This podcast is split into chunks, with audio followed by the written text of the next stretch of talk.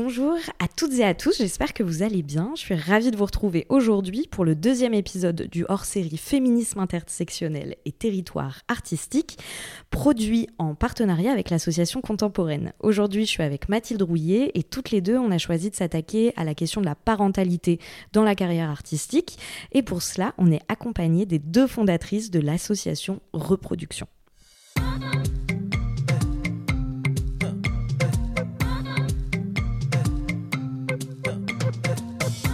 Présente est un podcast dans lequel je souhaite porter au jour ce qui vient en amont puis en aval de l'art contemporain. Mes questions portent donc rarement sur les œuvres en elles-mêmes, mais davantage sur toutes les réflexions et les doutes qui gravitent autour de celles-ci. Car ici, je m'intéresse d'abord à la manière dont la vie de mon invité impacte son travail, puis à l'inverse, à la façon dont son travail vient impacter sa vie.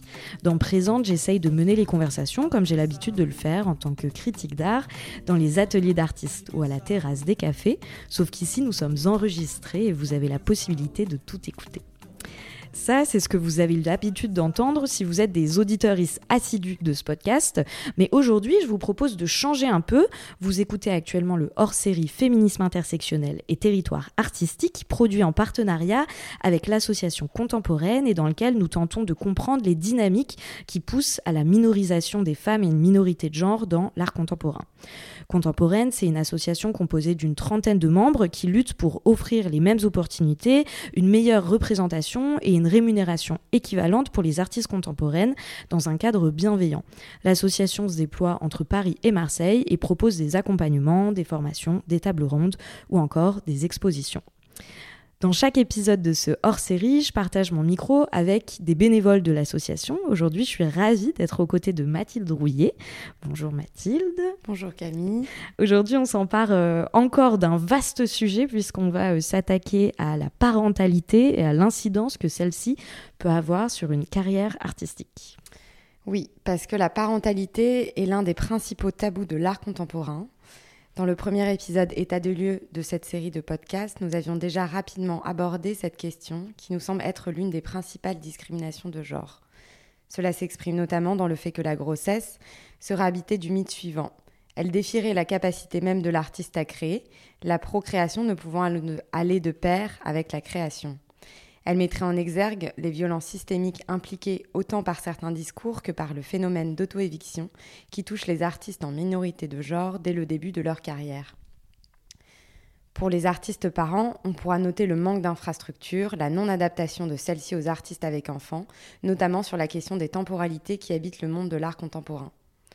Dans son ouvrage How Not to Exclude Artist Mothers and Other Parents, Comment ne pas exclure les artistes mères et autres parents, Paru très récemment en septembre 2022, Etty Judah, critique d'art et autrice, explique ainsi Il est devenu inacceptable de demander à une artiste connue comment celle-ci trouve un équilibre entre sa vie privée et son travail.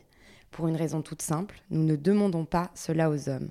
Je ne défends pas le fait de retourner à nos bons vieux jours, mais parfois, dans un certain contexte, ces questions dites interdites peuvent alors devenir importantes, et en ne les posant pas, nous maintenons des structures où les artistes parents peuvent difficilement s'épanouir. C'est donc euh, pour toutes ces raisons que nous avons souhaité échanger avec deux artistes, Nora Wada et Emily McDermott, qui sont euh, toutes les deux mères et qui ont cofondé, donc il y a euh, deux ans et demi, l'association Reproduction. Bonjour Émilie, bonjour Nour. Vous êtes toutes deux artistes plasticiennes et performeuses. Émilie, tu es franco-américaine, enseignante aux Beaux-Arts de Besançon, et ton travail se tisse entre performance et œuvres plastiques olfactives. Tu as notamment travaillé autour de la sexualité et du postpartum. Nour, tu es franco-libanaise, tu travailles notamment autour de la transmission, tu es sculptrice et performeuse et créatrice du LAP, Laboratoire des arts de la performance. Ensemble, en 2020, vous avez créé le projet de recherche reproduction autour de la maternité dans l'art contemporain et le fait de rendre ce sujet, entre guillemets, présent et visible dans ce champ, de s'entourer de témoignages et d'ouvrir des portes qui aujourd'hui sont fermées. Ce projet se déploie d'abord au travers d'un questionnaire formulé grâce au soutien de l'association LAA, située en région parisienne, et dont la seconde version entend mettre à jour des statistiques grâce au soutien du ministère de la Culture. Le projet tend à explorer des collaborations diverses avec des artistes, mais aussi des syndicats, dans l'idée de mener des rencontres et entretiens avec des personnes ressources et des tables rondes ouvertes au public, ainsi que des workshops de réflexion, des restitutions curatoriales et performatives, mais aussi une édition et ou une plateforme numérique regroupant des interviews et témoignages. Un vaste programme pour un vaste sujet mené par vous deux, artistes et mères. On est donc ravis de vous avoir avec nous aujourd'hui pour parler de maternité dans l'art contemporain et d'activer ensemble les processus de sororité, d'adelphité, mais aussi de collectifs qui sont à l'œuvre. Et avant qu'on rentre dans le vif du sujet, après, promis, le monologue est fini. Petite parenthèse, il nous semblait important de préciser que dans le cadre de ce podcast, le terme de femme va souvent revenir, car les enquêtés de nos invités sont très largement des femmes cisgenres.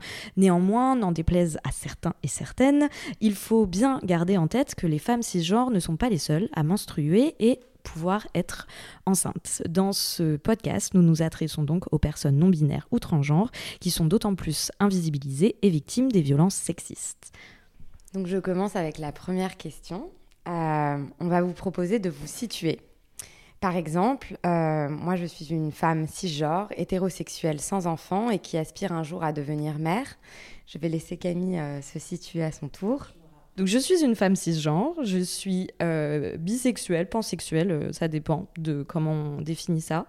Euh, je n'ai pas d'enfant, mais avec volonté d'en avoir un jour, donc terrifiée aussi pour toutes les raisons qu'on va évoquer aujourd'hui. Donc merci déjà pour le boulot que vous faites. je suis de classe moyenne, je suis blanche, je sais plus. Enfin voilà, je parle de, de cette place-là aujourd'hui. À votre tour. Alors Nour, du coup. Bonjour les filles. Euh, donc, me situer, je suis euh, donc euh, sexuelle. Donc, je ne sais pas si c'est pambi, voilà, peu importe, on s'en fiche. blanche, tu parlais de classe, je ne sais pas trop non plus ce que ça veut dire. En tout cas, aujourd'hui pour moi, probablement aussi de classe moyenne. Et je suis mère de deux enfants, donc un grand garçon de 7 ans et une petite fille de 2 ans. Émilie, alors toi? Bonjour à toutes. Pour euh, me situer, euh, donc je suis une femme blanche, euh, binationale, parce que ça fait vraiment partie de mon identité. Je dirais hétérosexuelle, mais, mais ouverte à, des rencontres. J'aime des personnes cisgenres. Et donc moi, je suis maman de trois, trois enfants. Euh, qui sont plutôt très jeunes, donc 6 euh, ans et demi, 3, non, 4 ans et 1 euh, an. Ben, merci de nous avoir déjà partagé ça. Est-ce que vous pourriez, pour commencer, nous expliquer ce qui, dans votre vie professionnelle, a fondamentalement changé depuis que vous êtes devenue mère? Quels freins est-ce qu'on rencontre lorsqu'on est artiste et mère? Émilie, du coup donc moi, je, suis euh, devenue mère en 2016. Mais euh, en 2015, j'étais enceinte et je trouve que le processus, il commence dès la grossesse. Euh, et je dirais que en fait, quand, je suis tombée enceinte, j'étais assez à l'écart des, réalités de ce que ça représente d'être parent dans, le monde artistique. En fait, j'étais, je vivais un peu euh, dans ma bulle. Pour moi, l'état de grossesse, c'est un état que j'ai adoré et que j'ai très bien vécu.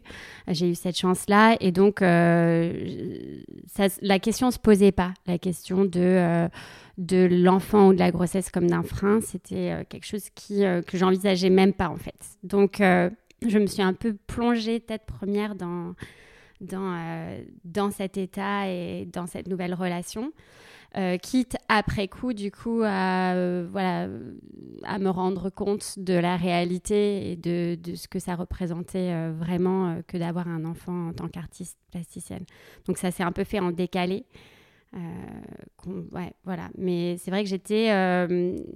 je dirais que ma première, voilà, cette première expérience de la, de la maternité a pour moi euh, été euh, plutôt euh, l'opportunité de, de, me, de me soustraire de toutes les autres obligations et de m'y donner à fond. Et, après, je me suis interrogée sur cette question justement de la pause et de la possibilité de, de remonter sur le bateau quoi, de la création.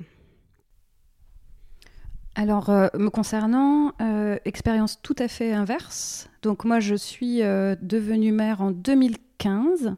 Donc j'étais enceinte en 2015 et j'ai accouché en septembre 2015. Et euh, cette euh, grossesse, alors il s'avère que moi aussi je l'ai plutôt bien vécue. Euh, belle grossesse, simplement j'étais totalement habitée par des inquiétudes liées à la carrière. pourquoi? Parce que je suis tombée enceinte à 30 ans. Je crois que c'est important en fait de préciser l'âge.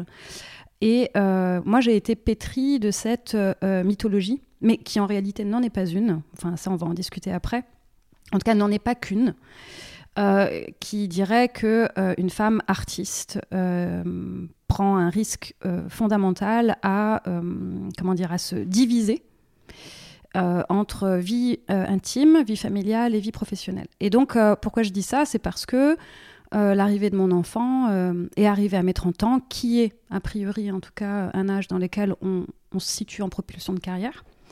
Et euh, au niveau de, de, mon cursus, la, parentalité et la construction d'un projet familial euh, étaient totalement un non-sujet. Donc, euh, comme Émilie, on vient, enfin, on vient toutes les deux d'école supérieure.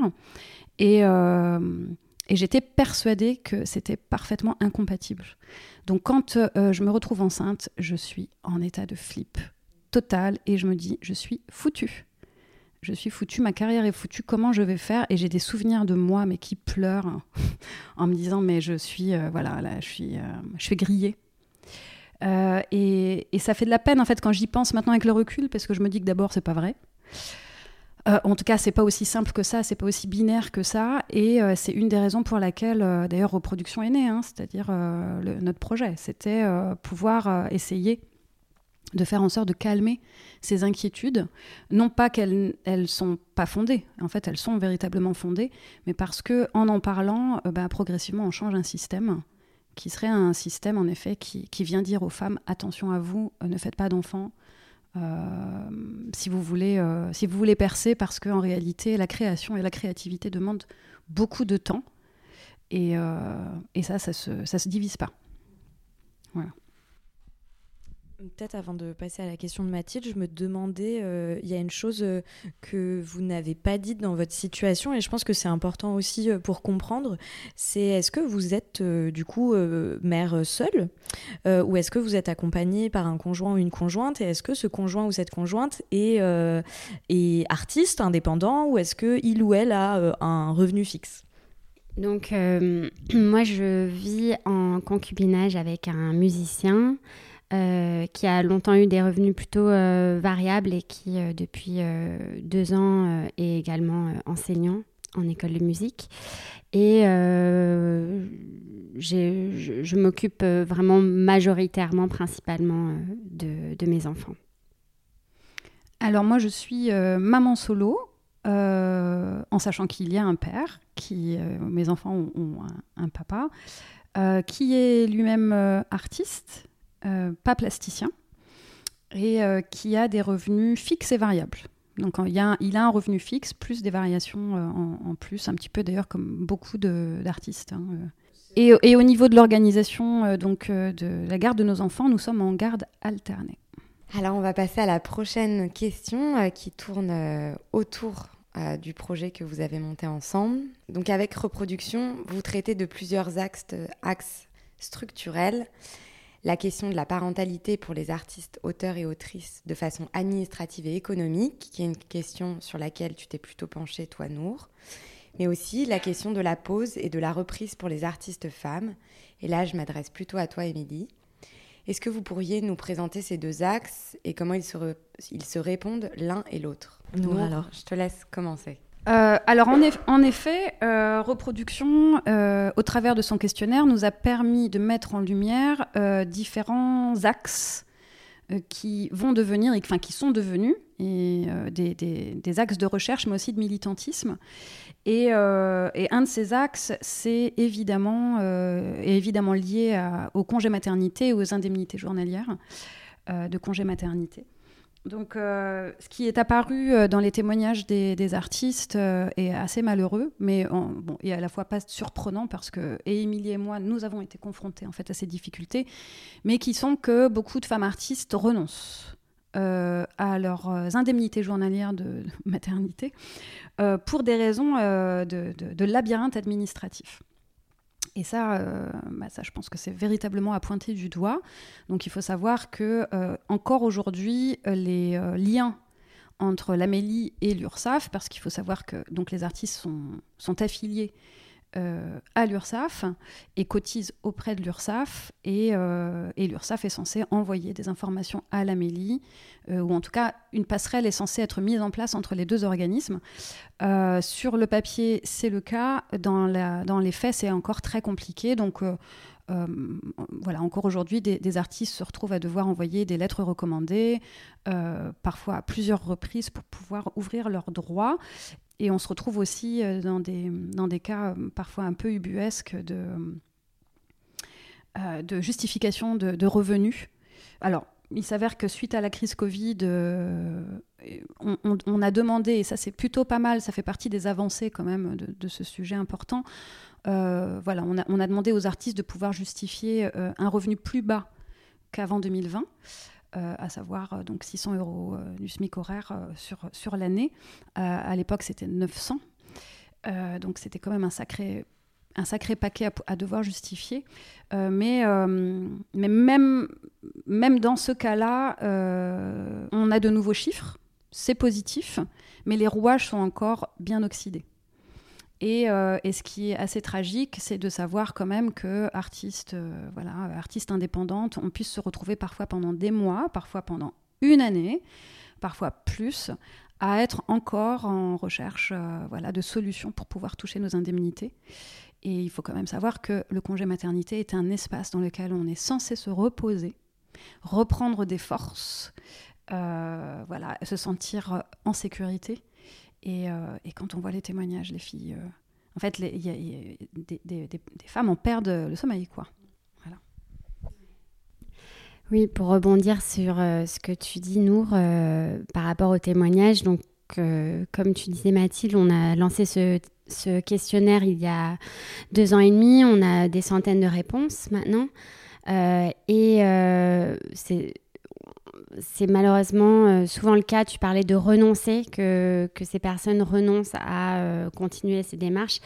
Dans la question euh, que tu poses de la pause et de la trajectoire d'artiste, on a beaucoup d'artistes qui en fait finissent par jeter l'éponge et par renoncer.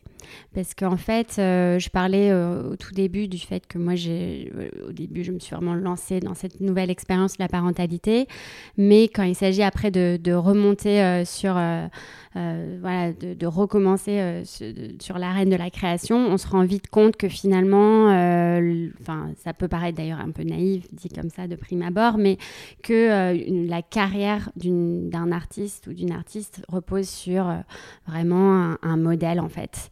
Et, et, que c'est intimement lié à la question de la classe et, et ça va c'est indissociable en fait et donc finalement se pose donc cette, question de que faire quand on quand suit pas cette, belle trajectoire avec tous ces, jalons.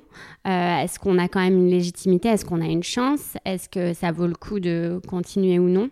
Euh, Surtout quand on a des pratiques qui dépendent de financement extérieur et qu'on peut pas juste créer dans son coin euh, et qu'on a besoin en fait et ça, je pense que c'est toutes les pratiques, mais d'une visibilité, mais aussi de, voilà, de, de, pouvoir euh, être rémunéré, de pouvoir avoir de l'argent pour produire nos œuvres, en fait. Euh, et ça, c'est malheureusement vraiment un, des témoignages qu'on a, euh, qu'on reçoit énormément. Et j'anticipe un petit peu euh, sur, euh, sur les, des prochaines questions, mais c'est aussi la question de la... Il y a la pause légitime et il y a une pause qui n'est pas tout à fait légitime et la question de la maternité ou euh, dans notre cas, elle, elle est souvent vue comme pas, pas, forcément légitime, c'est un, un trou de deux ou trois ans. Ce serait amusant de voir sur un CV si, on, si, on le, si on pouvait vraiment l'écrire en fait. Euh, or, on sait, euh, là, il y a un livre qui va bientôt sortir qui s'appelle euh, Le postpartum dure trois ans d'une sage-femme qui s'appelle Anna Roy. Et voilà, les études, enfin les expériences montrent que le postpartum dure, dure à minima trois ans. J'ai lu récemment que un parent, il, il, a, il est en manque, en déficit de sommeil pendant les six premières années. Donc, c'est pas pour noircir le tableau, mais c'est pour dire cette réalité-là qui fait que, que cette, cette question de la trajectoire et de la pause est cruciale. Et, et là, je, je, souhaitais citer aussi une artiste anglaise qui alors, euh, qui a, traité cette question euh, de la pause, mais aussi de l'âge. Euh, et elle s'appelle Mélanie Jane Wolfe.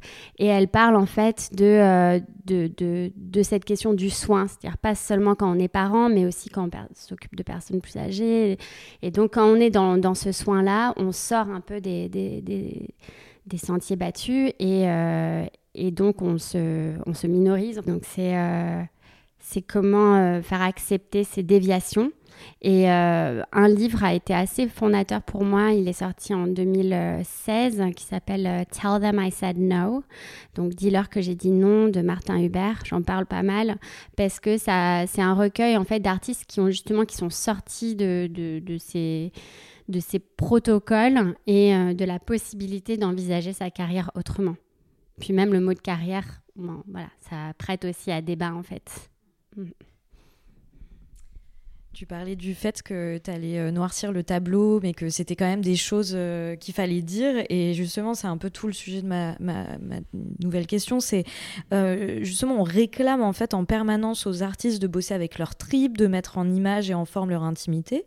Pourtant, on comprend aussi assez vite que certains sujets sont plus à privilégier que d'autres. En l'occurrence, lorsqu'il s'agit de parentalité, j'ai l'impression qu'on aimerait que les artistes deviennent des êtres désincarnés, qu'elles puissent se tenir à distance de leur corps. Et ça, il me semble que euh, c'est relatif à ce qu'il y a de plus trivial dans le fait de devenir parent. Genre, c'est pas très chic euh, et on en a un peu rien à foutre que tu doives aller chercher ton môme à 18h, euh, si ce n'est plus tôt. Mais il me semble que ce rejet est aussi lié au symbole même de la parentalité. Comme le disaient nos, nos invités dans l'épisode 1 de ce hors-série, on a encore tendance à penser qu'être parent réduirait toute capacité intellectuelle et créatrice.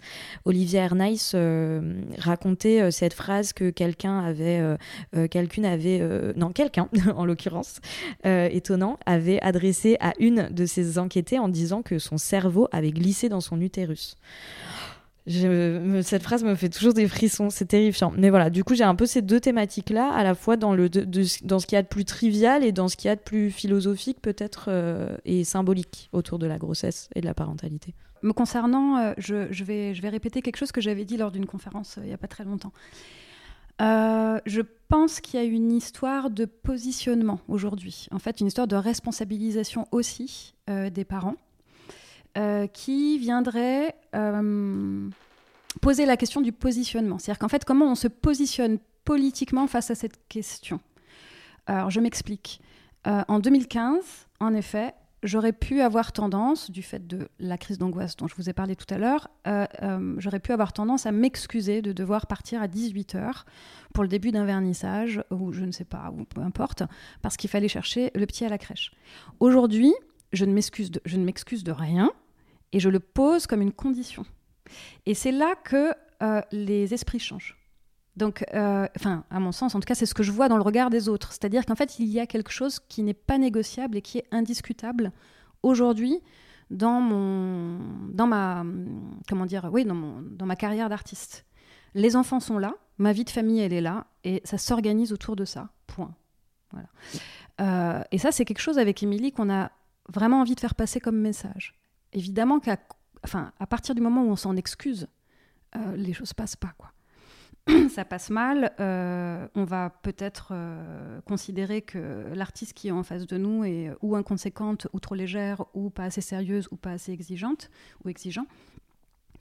Euh, la vérité, c'est que c'est absolument faux. Donc, voilà, ça c'était la, la, première chose que j'avais envie de mettre en. Enfin, j'avais envie de discuter avec vous. Et la seconde, tu parlais du corps. Euh, et, cette idée d'incarnation. Alors moi, me concernant, il s'avère que j'ai une pratique qui, euh, part, euh, qui part essentiellement de la question du corps. Donc ça, j'aurais jamais pu m'en excuser ou alors même chercher à le justifier puisque c'était juste comme ça. je suis heureuse aujourd'hui de voir que alors je ne sais pas si tu es d'accord avec moi, mais quand même ça revient. C'est-à-dire ça revient, pourquoi? Parce que je crois qu'on s'intéresse quand même de plus en plus au vécu des artistes. Euh, beaucoup plus en tout cas qu'il y a 12 ans, euh, lorsqu'on est sorti de l'école d'art, c'est-à-dire où encore on nous disait, mais en fait ta vie, on s'en fout quoi. Va faire une psychanalyse, puis ensuite euh, reviens, reviens vers nous avec des concepts. Aujourd'hui, en fait, je crois qu'on est dans une période de crise du récit où on a besoin en fait d'histoire pour, pour inventer le monde, quoi. Et ces histoires-là passent aussi par des faits de vie alors euh, qui peuvent être des faits de vie intimes, pas privés, donc je fais vraiment une distinction entre l'intime et le privé, et euh, collectif. Donc euh, parler de soi, parler du corps, moi ça, me semble aujourd'hui essentiel, et j'ai la sensation de le voir revenir, et c'est plutôt, très encourageant. Mm. Et euh, tu parles de crise du récit. Euh, je pense aussi que la crise écologique euh, change aussi notre rapport à la création et à, à notre, notre incarnation aussi. et je le vois avec mes étudiants et mes étudiantes. C'est-à-dire qu'il y a un peu un, un, retour à... Il y a un retour à, à l'essentiel, c'est plus, comme tu disais, Nour, euh, c'est plus tabou aussi de, parler de choses qui ont à voir avec euh, son propre vécu, en fait. Un, euh, retour à, ne pas avoir peur de traiter de, choses qui, qui, vont avoir attrait à des, des, expériences subjectives, à du politique, mais aussi à au lien en fait. et ça, c'était quand même relativement encore tabou il y a voilà il y a 12 ou 14 ans euh, en école d'art. Et donc, en école d'art, donc, dans l'école d'art prépare un peu, c'est un peu le, l'avant, euh, l'avant-pièce du milieu artistique. Euh, moi, je sais que j'ai eu un tournant sur cette question-là suite à une expérience dans un lieu collectif où je me suis vraiment pris en face la réalité de, de, de, ce que ça voulait dire d'être, d'être artiste et, mère. C'est-à-dire, en, en gros, où être être enceinte et s'absenter euh, parce qu'on a eu un accouchement compliqué, c'est un motif euh, inacceptable d'absence d'un lieu collectif. C'est-à-dire qu'on est vu comme pas sérieuse, comme, euh, comme pas vraiment artiste, alors que en même temps, un autre artiste qui, qui part faire des, des, résidences à l'autre bout du monde, là, c'est un motif d'absence acceptable. Et donc, euh, pour moi, cette expérience-là, c'est aussi ce qui a précipité un peu le fait de vouloir vraiment tacler ce sujet. Et, euh, ce que tu dis, Nour, sur le fait de, bah, on est là, on est là, et c'est comme ça. On a créé un peu un hashtag qui est pavé dans la mare, mais c'est vraiment ce truc de dire... Euh, en fait, on va pas s'excuser, on va pas essayer de se faire toute petite ou tout petit pour, pour mieux accommoder ce fonctionnement-là, on, souhaiterait que ce soit euh, justement que soit intégré qu'il y, a différentes façons d'être artiste, il y a différentes trajectoires de vie. Et, euh, en fait, euh, c'est la, réalité. Nous, on, vient de cette génération, et je pense qu'en fait, c'est encore le cas, on en discutait avec Émilie. ça, se répare, je crois, mais on vient de cette génération où il y avait véritablement des sujets inabordables. Donc, euh, donc euh, on, parlait par exemple nos étudiantes euh, qui, qui, qui, peuvent raconter d'une manière ou d'une autre leur expérience des règles, la menstruation, la grossesse, les transformations du corps, etc. Et je voilà en tout cas nous on fait partie de ces enseignantes parce qu'on enseigne on est dans la transmission Émilie et moi qui euh, restons très très vigilantes à pouvoir laisser cet espace en fait euh, d'expression. Parce que euh, à compter du moment où c'est exprimé cela veut dire que il y a un besoin. Et, donc ça s'écoute. En vous écoutant pour moi ces questions de la, de la redescription et, du positionnement et de ces espaces justement de traiter ces en fait, de parler de ces thématiques, euh, elles me font écho à, toutes les questions de, projection qu'on peut se faire sur le sujet de la maternité et de la parentalité, euh, dont on s'est, enfin, on s'est beaucoup posé la question avec Camille de quelle était notre légitimité à parler de la maternité quand on n'est pas mère, euh, mais quand on aspire à, à l'être un jour, ou pas d'ailleurs, en fait. Est-ce qu'on se met alors à en parler dès le début de la carrière artistique, enfin des jeunes, et comment on peut se poser les bonnes questions et se sentir une fois de plus légitime quand ce problème concernerait donc exclusivement les personnes qui peuvent accoucher et si on n'en parle pas, démobiliserait alors toutes les personnes responsables du petit humain, en fait. Euh, et comme pour les autres discriminations de l'art contemporain, cela demande d'en parler plus largement, de ne pas se sentir inhibé d'en parler, de ne pas avoir peur de le montrer aux autres, d'être moins productive, enfin toutes les questions qui peuvent euh, accompagner la grossesse et la maternité. Et alors comment on peut se réapproprier cette question euh, justement quand enfin de manière intergénérationnelle en fait peut-être? Comment on peut trouver un espace de transmission et de partage? Vous parliez de vos, étudiantes mais est-ce qu'il y a d'autres manières aussi de le faire euh, bah, en fait, euh, cette question de la légitimité de parler d'un sujet, c'est hyper important. Et déjà, le fait de se la poser, c'est déjà un, énorme first step. Euh, parce qu'il y a beaucoup de gens, malheureusement, qui ne se posent même pas cette question-là. Euh, nous, c'est vrai que le fait d'avoir ce questionnaire qui est le plus inclusif possible, c'était aussi avec cette volonté de, bah, de, faire parler les, les, premiers concernés, les premières concernées. et donc, d'avoir vraiment ce qu'on. Voilà, un, fondement, une assise sur le terrain en fait, et pas juste de nos deux points de vue. On, a commencé ce podcast avec euh, en se situant, et donc pas juste de notre point de vue à nous, euh, qui serait euh, finalement où on reste aussi relativement privilégié par rapport à d'autres, ou, au contraire par rapport à d'autres moins privilégiés. Donc d'avoir vraiment un éventail de vécus et de témoignages. Ceci étant, on a vraiment la volonté d'étendre en fait ces questions à, d'autres personnes, à des personnes qui, n'ont jamais fait l'expérience de la parentalité, euh, à des pères, de façon justement à pouvoir euh, euh, comparer en fait des perspectives. Euh, et c'est souvent, on a eu des, témoignages d'artistes qui, qui auraient voulu être mères par exemple et qui ont fait le choix de ne pas l'être. Et je pense c'est important aussi de laisser ces personnes-là bah, s'exprimer sur ce sujet en fait. On n'a pas le, le monopole. c'est pas parce qu'on est parent ou mère qu'on a le monopole sur cette question-là, parce que finalement, euh, je trouve que la question de l'enfant, c'est vraiment une question qui touche toute la société, euh, qui, nous dépasse en fait. Euh, et voilà, c'est vraiment cette question des relations intergénérationnelles où nos enfants, ils vont pas uniquement vivre dans notre propre foyer, ils vont avoir des impacts à l'extérieur. Donc, ils vont interagir avec pas mal de personnes, que ce soit à la crèche, à l'école. Donc, puis on parlait, tu pourras peut-être rebondir là-dessus, mais sur cette question de la légitimité, c'est aussi comment est-ce qu'on en parle? C'est-à-dire que euh, si c'est parler d'un point de vue un peu du fantasme, là, ça devient problématique. Euh, je pense à des, images que j'ai pu voir de certains photographes qui vont vraiment euh, fantasmer l'allaitement, où là, ça peut vite me mettre mal à l'aise.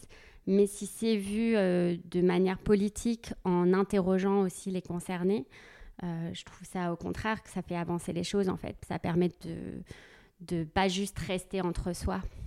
Mm. Absolument, totalement d'accord avec toi. Et euh, ça permet également de euh, revenir sur ce qu'on a pu évoquer assez, assez rapidement tout à l'heure, qui est la question du non-sujet. Euh, donc euh, encore aujourd'hui, euh, il faut le dire, hein, la maternité et la parentalité sont des non-sujets dans certains milieux professionnels, et en l'occurrence dans celui des artistes-auteurs ou des critiques d'art. Et, donc, je comprends tout à fait que cette question de la légitimité se pose. La vérité, et c'est ce que Émilie disait aussi, et je vais le résumer, c'est que ça, en fait, faut même pas se la poser. En fait, on n'est même pas censé euh, passer par, ce questionnement-là. Suis-je légitime à en parler ou euh, à y penser ou, euh, ou même à communiquer autour du sujet sans l'avoir véritablement traversé? Dans mon corps en fait, euh, on peut traverser des choses en dehors aussi euh, de, la corporéité. Hein. Voilà. Donc, on peut le traverser tout simplement parce qu'on peut avoir une copine, un copain euh, qui se confie à nous, qui en parle, parce qu'on peut avoir lu quelque chose qui nous a interpellés, etc.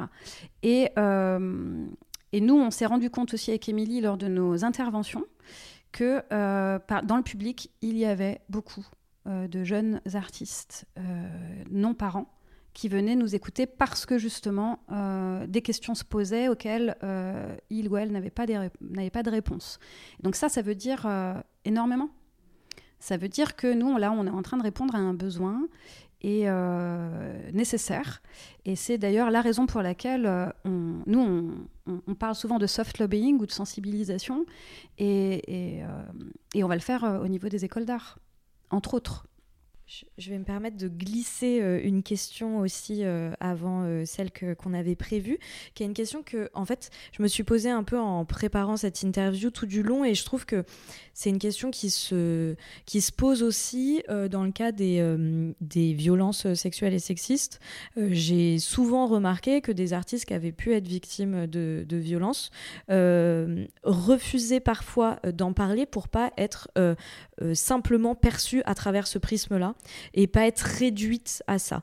Et je me dis que dans la grossesse euh, et dans la maternité, la parentalité, la question doit se poser aussi à certains moments de se dire, oui, soit il y a ce moment euh, militant aussi, de, comme tu le disais, Nour, de simplement dire, en fait, je dois partir à 16h30 parce que j'ai mes gosses à aller chercher.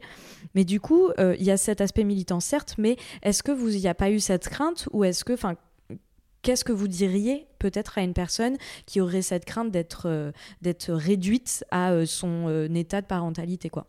Ouais, c'est vrai que c'est un, une question qu'on a entendue et paradoxalement qu'on euh, a plus entendu de la part d'artistes euh, qui sont déjà très très bien établis ou qui viennent de classes sociales déjà très aisées. C'est-à-dire euh, vraiment là c'est quelque chose qu'on a remarqué et qui est surprenant. les artistes qui vont pas vouloir parler de ça parce qu'elles veulent pas être réduites à cette question-là, euh, très majoritairement, euh, c'est parce que elles, elles, ont la question se pose beaucoup moins aussi. Ça, c'est vraiment une, observation de terrain en fait. Euh, je ne sais pas si tu veux ajouter quelque chose. C'est très juste. oui, en effet. C'est-à-dire que le sujet devient peut devenir un non-sujet au sens positif du terme, c'est-à-dire qu'il ne vient pas parasiter le rythme la, enfin, la trajectoire de carrière ou euh, tout simplement le rythme professionnel euh, à compter du moment où on a du relais. Voilà, c'est tout, c'est tout bête. Hein. Et euh, avoir du relais, en réalité, ça se, ça se finance. Donc voilà, ça se budgétise. Mm. Et parmi, parmi les réponses majoritaires qu'on a eues au sein de notre questionnaire, se posait la question du relais et de, en fait, je ne peux pas. me payer une babysitter, je ne peux pas, certaines ne pouvaient pas se payer la crèche Enfin, il faut le savoir. Donc, euh, rester euh, bah, parfois pendant trois ans, mm. jusqu'à l'entrée à la maternelle avec l'enfant, euh, bah, ça a des conséquences drastiques, parfois terribles, sur bah, d'abord sur comment je garde mon atelier, comment je m'octroie du temps pour pouvoir créer, etc., etc. Ça, je pense qu'on va y arriver. Mm. donc, donc oui, c'est mm. une histoire de, classe la question que je me posais maintenant, c'est, je sais pas vous, mais dès qu'on parle de parentalité, j'ai l'impression que la plupart des problèmes que l'on a euh, sont dus à un manque de volonté politique, qui a certes des centaines de siècles de régime patriarcal à déconstruire, mais qu'on pourrait aussi légiférer sur la question afin de mettre en place des lois qui viendraient euh, simplement contraindre les pratiques minorisantes. Alors je pense bien sûr au congé paternité, qui, euh, bien qu'il soit passé de 11 à 25 jours indemnisés, reste encore dérisoire aujourd'hui. Euh, par ailleurs, il ne concerne pas les travailleurs indépendants. Euh, donc, est-ce que c'est vraiment utile dans un secteur largement composé par ce statut? Bref, dans l'immédiat, euh, qu'est-ce qui, selon vous, changerait la donne? Si vous aviez la possibilité de mettre en place des mesures en soutien aux parents Quelles seraient-elles? Et que ce soit d'un point de vue du coup légal ou sectoriel? Je pense que vraiment, unanimement, il faudrait avoir des congés parentaux qui soient de la même durée et tous les deux obligatoires.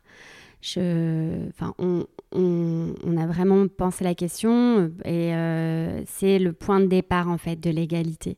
C'est-à-dire qu'à partir du moment où il y a un congé maternité, même si en France il est beaucoup trop court, mais qui est obligatoire et qui est euh, et en face on a un congé euh, paternité ou coparent euh, qui est comme comme tu disais un peu ridicule, enfin symbolique on va dire, et qui est pas obligatoire, ben en fait on ça crée dès le début un, train de retard en fait. Ajouter à ça pour, pour les, les euh, celles qui, parce qu'on a aussi dans les témoignages, on a des parents adoptants. Donc là, pour celles qui vont avoir une expérience de la grossesse, euh, donc avec tout le postpartum, toute cette fatigue, toute cette réalité-là euh, vraiment physique, euh, qui fait que déjà là, il y a un train de retard. Donc c'est un peu deux trains de retard. Et ouais, je, pense que c'est vraiment le socle aussi d'une vraie volonté politique de se dire non, on, va, on va avoir un congé parental obligatoire pour, pour les coparents. et donc, ça permettrait aussi de, je pense, ça permet de, revoir les choses en fait, de, vraiment changer de perspective euh, d'un point de vue sociétal. Euh, et puis, euh, je te laisserai rebondir là-dessus, Nour, mais évidemment, une vraie politique de la petite enfance aussi. Ça, c'est indispensable. Oui, en fait, encore une fois, toutes ces problématiques sont situées. Mm. Donc, on ne peut pas s'attaquer, en tout cas, au sujet de la, du congé parental sans euh, prendre en considération aussi tout le contexte dans lequel il va s'asseoir. Et, euh, et, il s'assoit en effet dans ces politiques de la petite enfance. On le sait aujourd'hui, il n'y a pas assez de, de, structures d'accueil pour les enfants. C'est une galère, euh, que ce soit en province ou en région parisienne. c'est vraiment une même réalité et même, j'ai envie de dire, en province parfois c'est encore plus compliqué. Euh, les salaires euh, des professionnels de la petite enfance sont juste, euh, c'est juste une catastrophe. Mm. Et je, je, je, comprends pourquoi de plus en plus de professionnels n'ont juste pas du tout envie de d'aller s'installer en fait dans, dans, cette trajectoire de vie et, professionnelle. Il y a une histoire de revalorisation en fait de de ce, de ce territoire-là et et il y a aussi autre chose euh, dont on parle souvent avec Émilie, qui est euh, la prise de conscience que, en effet, on a un problème avec le congé maternité, non pas uniquement parce qu'il est trop court, mais parce qu'en fait, il n'a euh, aucun rapport avec la réalité organique, biologique, physique de l'expérience de la grossesse et de la maternité. Donc aujourd'hui, on se retrouve avec un congé euh, maternité postpartum de deux mois et demi. Euh, et donc après, on peut l'allonger, bien entendu, en fonction de, de la souplesse hein, des, employeurs. En général, c'est plutôt souple. Enfin, quand on, voilà. Et là, je parle des, des, personnes salariées. Or, en fait, euh, comme le disait Émilie tout à l'heure, le postpartum dure trois ans. en fait, dans un monde idéal, il faudrait que l'enfant puisse être gardé assez rapidement au rythme euh, voulu par euh, les parents ou la parente ou le parent, euh, et ensuite avoir un temps de récupération. Et pour revenir justement à... Et donc ça, veut dire se sentir assez en sécurité pour savoir que l'enfant est bien gardé, et avoir sans culpabilité, parce que nous sommes aujourd'hui dans un système dans lequel ne pas travailler est dévalorisé, mm. et que veut dire le travail hein, Voilà, enfin on, on, peut le redéfinir. Euh, eh bien, en fait, juste pouvoir offrir aux parents ce temps dans lequel il est tout à fait euh, accepté, même valorisé, euh, qu'on ne fasse rien, qu'on dorme, qu'on remange bien, qu'on redorme bien, etc. etc. Et, ça, ça se, ça se quantifie mmh. en, termes de temps.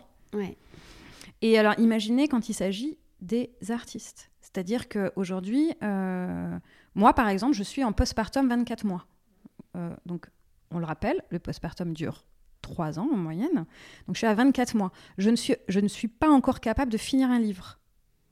Euh, donc, finir la lecture d'un livre. Donc, déjà, lire deux chapitres, il me faut, je dirais, allez, un mois. Il faut d'abord que je trouve le temps. Et il faut que je euh, trouve l'espace mental pour pouvoir le poser, en fait, poser toutes ces données-là.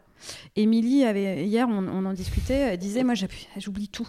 J'oublie tout. J'ai des trous de mémoire. Mais en fait, c'est des réalités organiques. Donc, euh, eh bien, on nous demande quand même de recommencer. Hein. On nous demande d'aller refaire les dossiers, euh, d'aller postuler pour telle euh, voilà, bourse de production, CNAP, DRAC et blablabla. Et, et, rapidement. Mais parce qu'il y a une réalité économique qui fait qu'on ne peut pas non plus trop attendre. Quoi. Ouais.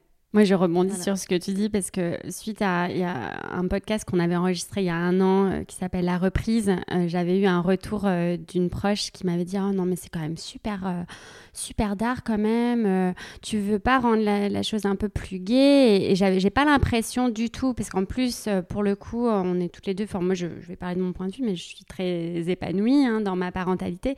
Mais euh, j'ai pas l'impression de, que ce soit noir, mais que c'est, juste un peu. souvent, ce qui est reproché dans le militantisme, ça, reste sympa si c'est si ça fait pas trop ça ébranle pas trop le système en place. Mais si tu commences un petit peu là, c'est lourd, quoi. Tu veux pas être un peu plus légère Et donc, ça me fait penser à ce que, ça, ce que tu dis. Mais cette question aussi de d'avoir euh, de, la petite enfance, d'avoir un endroit où l'enfant peut être gardé, ça se posait aussi dans le frein qui est celui des résidences d'artistes.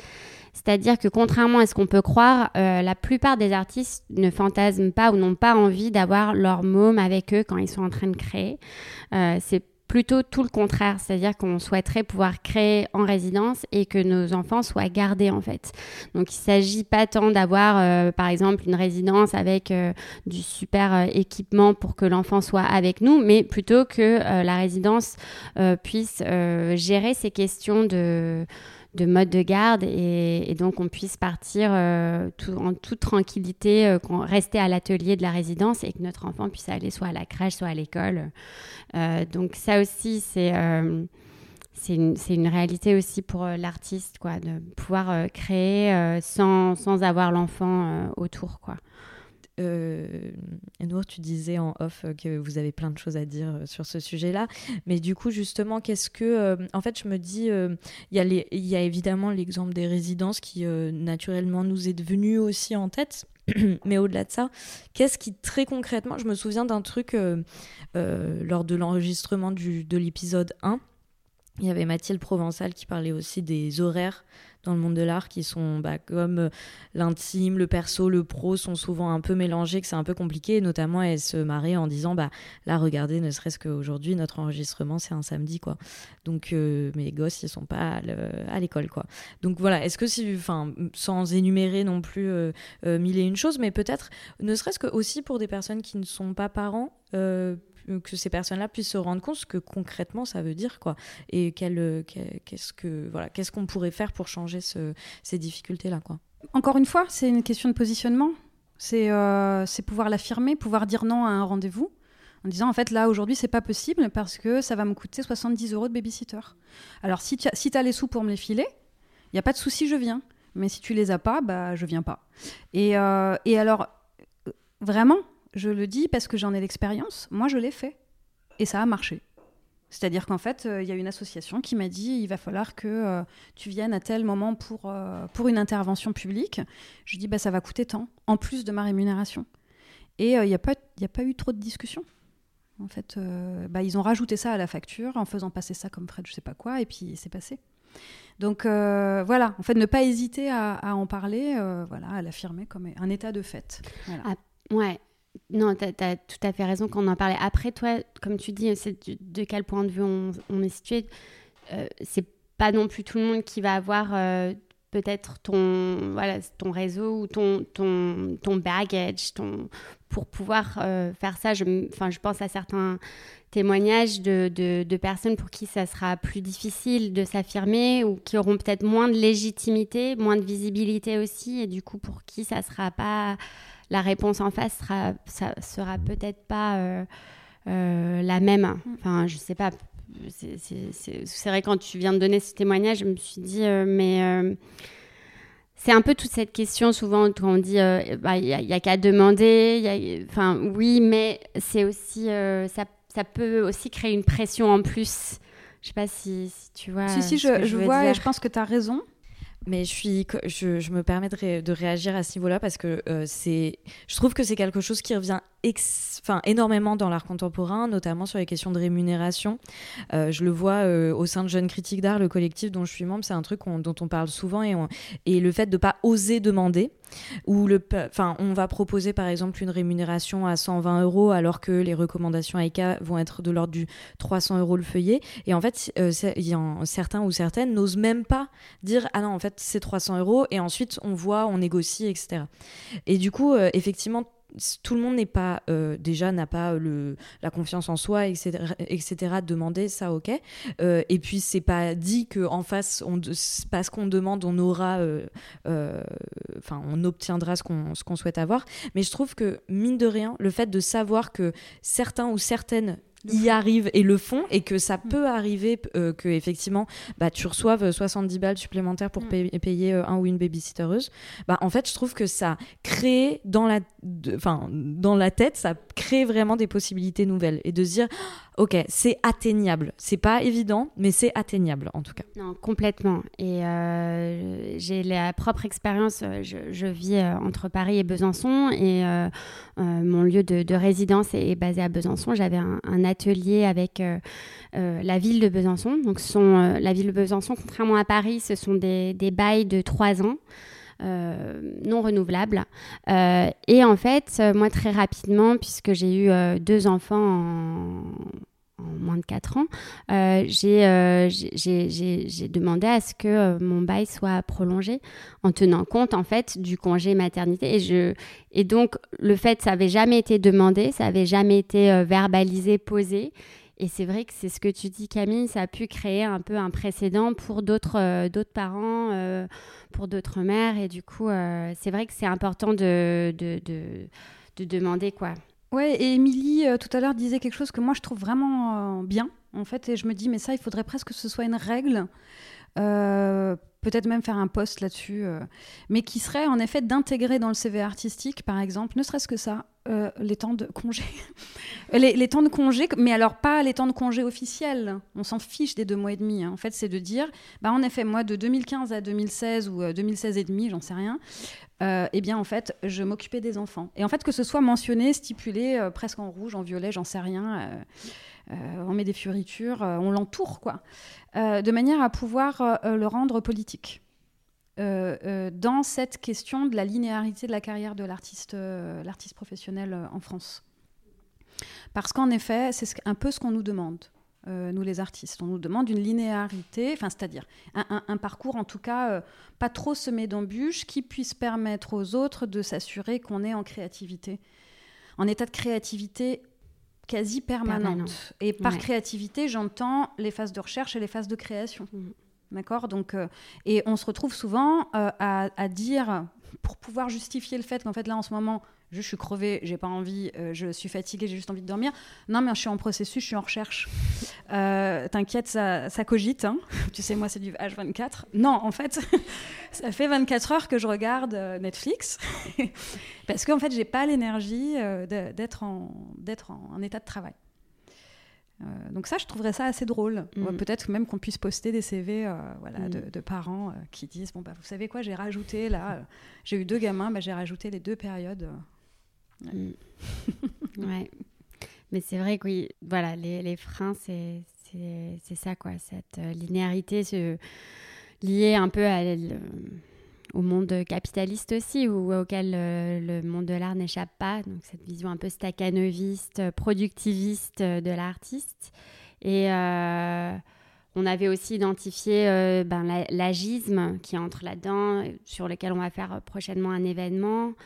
Euh, voilà, toi, tu as pu faire. Euh, enfin, on a vu aussi des, des, des, témoignages de, de, fin de contrat avec des galeries, mais qui ne disent pas forcément leur nom. Euh, et puis aussi la question de. Je parlais de l'atelier d'artiste, mais d'avoir une pièce à soi. Donc, donc, moi, par exemple, j'ai dû donc rendre mon atelier en en mai. Et là, je croise les doigts d'avoir un appartement avec un atelier intégré, parce que hmm, c'est pas toutes les villes qui sont comme à Paris où il y a des ateliers logements, ou euh, voilà, c'est plus compliqué souvent en province. Et donc, euh, c'est hyper important parce que déjà, c'est compliqué quand on est artiste de ne pas avoir une pièce à soi et de créer sur un coin du salon. Mais alors, euh, avec un enfant, deux ou trois ou plus, c'est mission un peu impossible. Donc euh, cette question du lieu de travail, c'est une des questions de notre questionnaire et c'est vraiment un, point euh, crucial en fait. Et donc justement, pour continuer sur ce lien entre réalité économique de la parentalité et réalité organique, euh, les, mythologies que ces réalités habitent, et introduire malheureusement notre dernière question, je vais citer un passage des Argonautes de Maggie Nelson. Je cite est-ce qu'il y a quelque chose d'essentiellement queer dans la grossesse elle-même, en ce sens qu'elle altère profondément l'état, entre guillemets, normal d'une personne, en ce qu'elle occasionne une intimité radicale avec et une, aliénation radicale vis-à-vis d'eux, son propre corps, Comment une expérience si profondément étrange, sauvage et transformatrice peut-elle aussi être perçue comme le symbole ou la promulgation de l'ultime conformité? Fin de la citation. Est-ce que cette citation de Maggie Nelson ne devrait, pas nous éclairer sur ce que cette expérience offre? Est-ce que la parentalité ne nous offrirait pas d'autres manières d'envisager son travail artistique, telle une sorte de déconstruction de la notion de progrès, mais aussi de carrière? Ouais. C'est vraiment une question qui nous a passionnés, qui est hyper intéressante. Euh, parce qu'on parlait de l'âge, mais du coup, le corps vieillissant, le corps euh, enceint, ça me fait. C'est un peu des états un peu monstrueux. Enfin, la grossesse, c'est un peu ce côté un peu. Euh, du corps qui se transforme malgré soi. Moi, je me souviens avoir eu cette impression qui était hyper parlant de me dire, mais en fait, là, je fais rien et tout, tout se met en place sans que je fasse rien. Donc, c'est euh, presque un peu un état transcendantal. Euh, tu, en parleras un peu aussi, non, mais de, cet état aussi entre la vie et la mort. Et donc, en fait, c'est un corps, pour parler crûment, qui va pas euh, faire bander, en fait, qui est pas promu par l'ordre hétéro, cis-patriarcal, qui, qui, qui, qui, échappe à une, à une norme. Et comme un corps vieillissant aussi, ou un corps valide. Ouais. Et, donc, c'est, enfin, on se faisait la réflexion que c'est, euh, malheureusement, c'est assez tragique, mais souvent les cas de violence intrafamiliale augmentent durant les, périodes de grossesse. Et c'est aussi cette espèce de tandem euh, du corps qui est, euh, ça pourrait s'expliquer par une espèce d'hyper-vulnérabilité pendant cette période-là, mais aussi une énorme force et une puissance qui qui, échappe en fait au, système de contrôle en place et qui peut s'apparenter à une forme euh, d'autosuffisance finalement.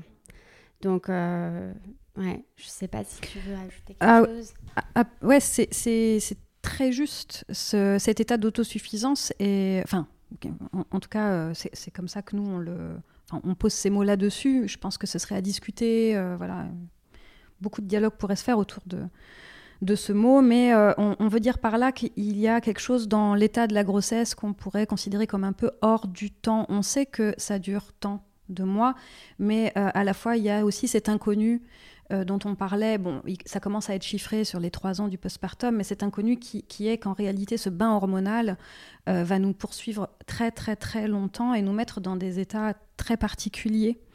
Euh, souvent, on parle voilà, de la folie des, femmes enceintes, euh, de l'hystérie des femmes enceintes, de leurs envies euh, un peu, un peu étranges. On peut en parler avec tendresse, puis parfois avec pas mal d'agressivité aussi.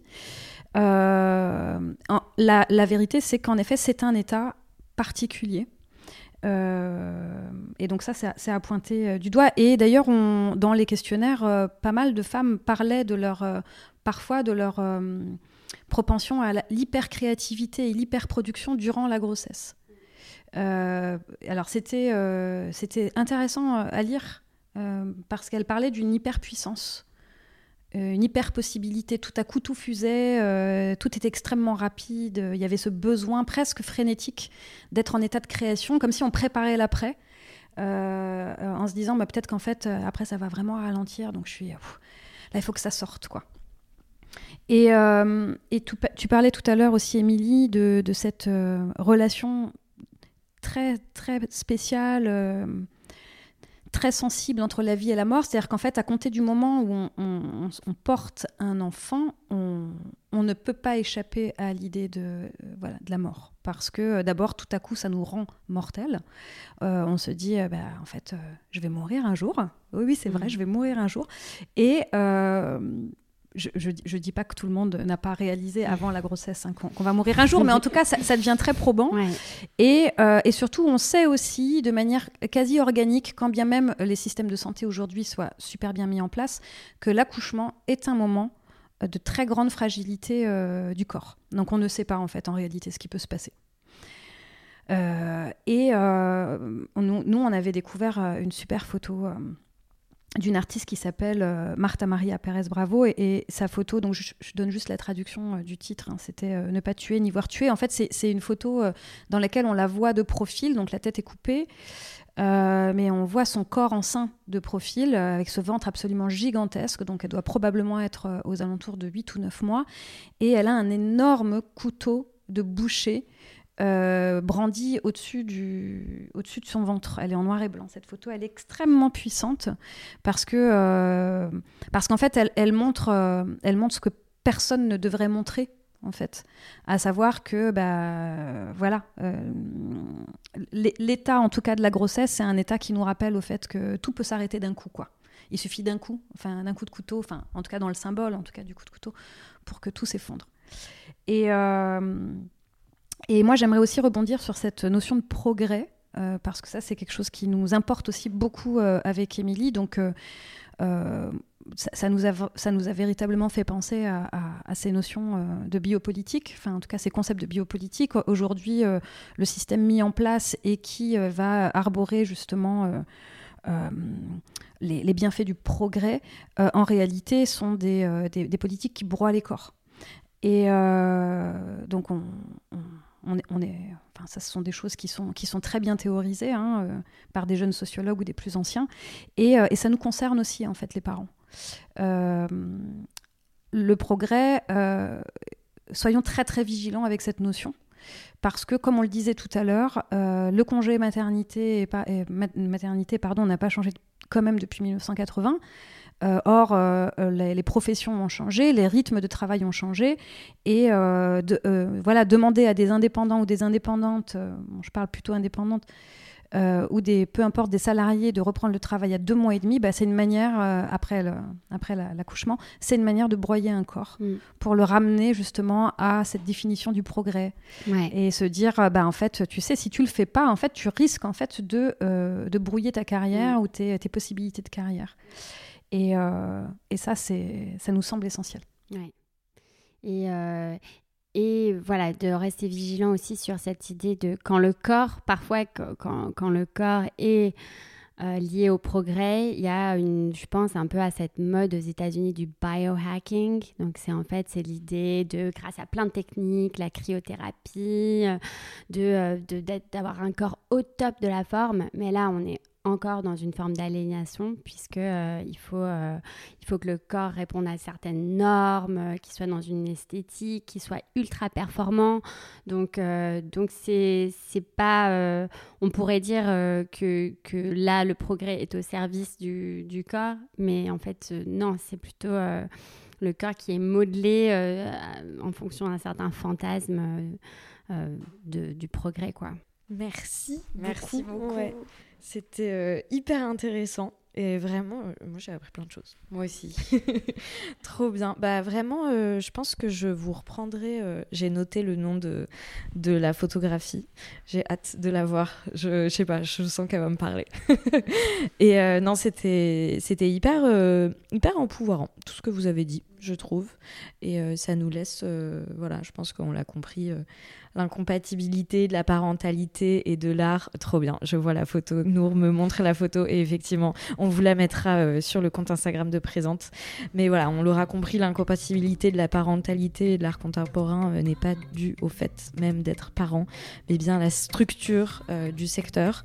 Et donc, merci à toutes les deux d'avoir voilà, explicité aussi ce qu'on pouvait mettre en place pour, pour aller au-delà de ces inégalités-là.